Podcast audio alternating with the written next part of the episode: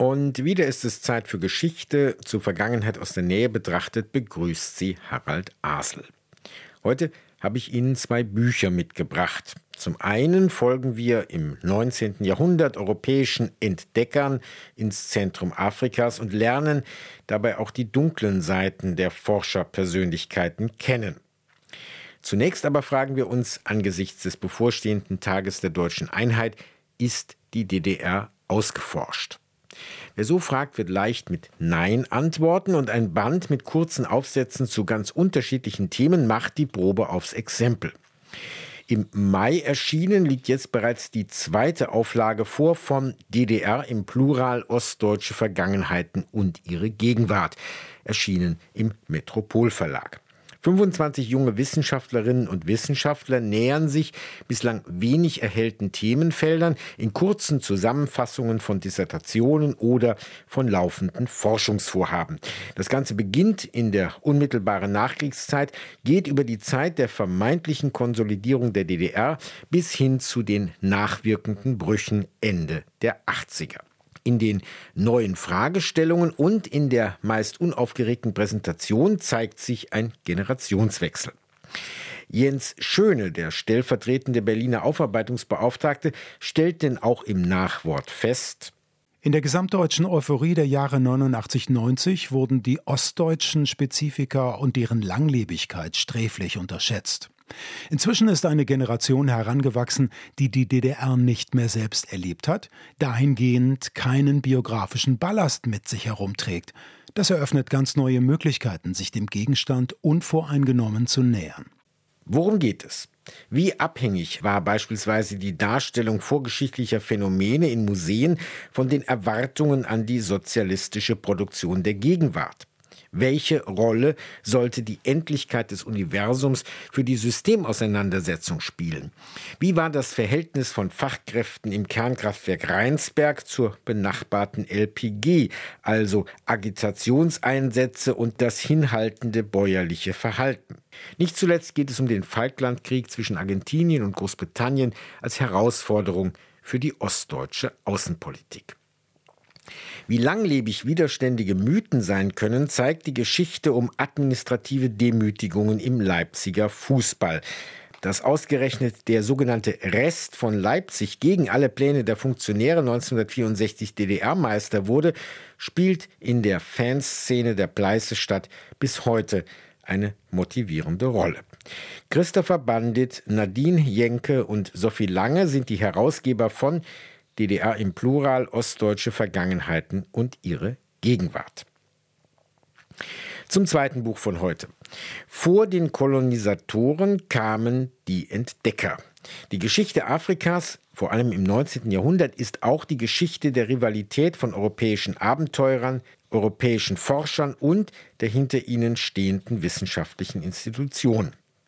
Einer ganz besonderen Rivalität spürt die US-amerikanische Autorin Candice Millard in ihrem Buch Der Fluss der Götter nach. Es geht um, wie der Untertitel verrät, die abenteuerliche Expedition zu den Quellen des Nils.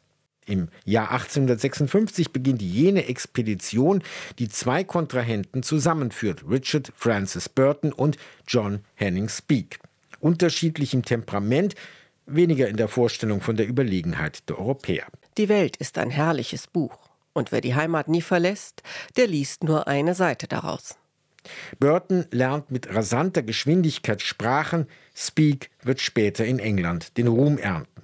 Doch noch sind beide mit einem großen Tross gemeinsam unterwegs. Von der Insel Sansibar aus machen sie sich von Süden auf die Suche nach den Quellen des Nils anstatt sich stromaufwärts zu kämpfen, nur um dann entscheiden zu müssen, welcher der verwirrend vielen Zuflüsse als eigentliche Nilquelle in Frage kam, fassten Entdecker einen kühnen Alternativplan.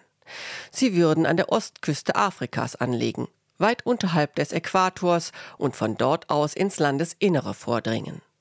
Irgendwann, so ihre Hoffnung, würden sie auf die Wasserscheide stoßen, von der aus ein einzelner Fluss seine über 6000 Kilometer lange Reise gen Norden begann, nach Ägypten. Eine solche Unternehmung ging nicht ohne die Hilfe eines weiteren Mannes, dem im Buch von Millard dankenswerterweise viel Raum gegeben wird. Sidi Mubarak Bombay.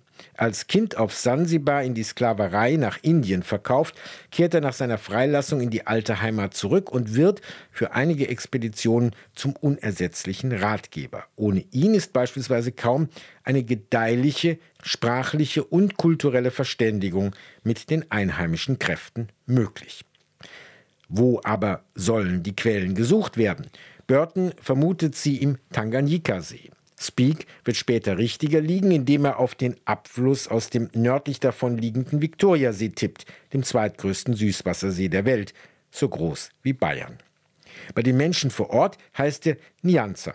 Speak tauft ihn, einer europäischen Entdeckertradition gemäß, nach der regierenden Königin. Der Weg von Sansibar in den Osten ist beschwerlich, die Teilnehmer von Krankheiten gebeutelt. 1400 Kilometer sind zurückzulegen.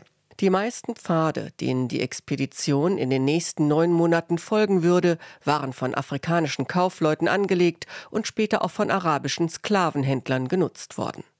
Während letztere ihre menschliche Fracht in Richtung Küste buxierten, verzehrten sie die Mangos, die sie aus Arabien mitgebracht hatten, und spuckten die Steinkerne auf den Boden. So säumten bald ausladende, duftende Mangobäume, deren langstielige Früchte an Schmuckstücke erinnerten, den Pfad menschlichen Elends.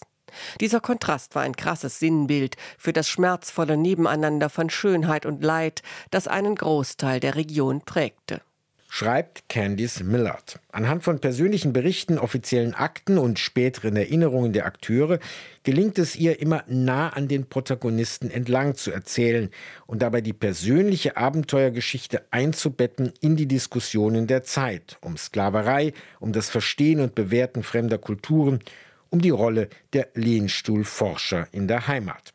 Ein Abenteuer, das einen tragischen Ausgang hat. Immer tiefer verbeißen sich Burton und Speak nach ihrer gemeinsamen Expedition in ihre gegenseitige Feindschaft. Bevor es zum Showdown bei einer wissenschaftlichen Diskussion kommen kann, stirbt Speak an einem sich selbst zugefügten Schuss.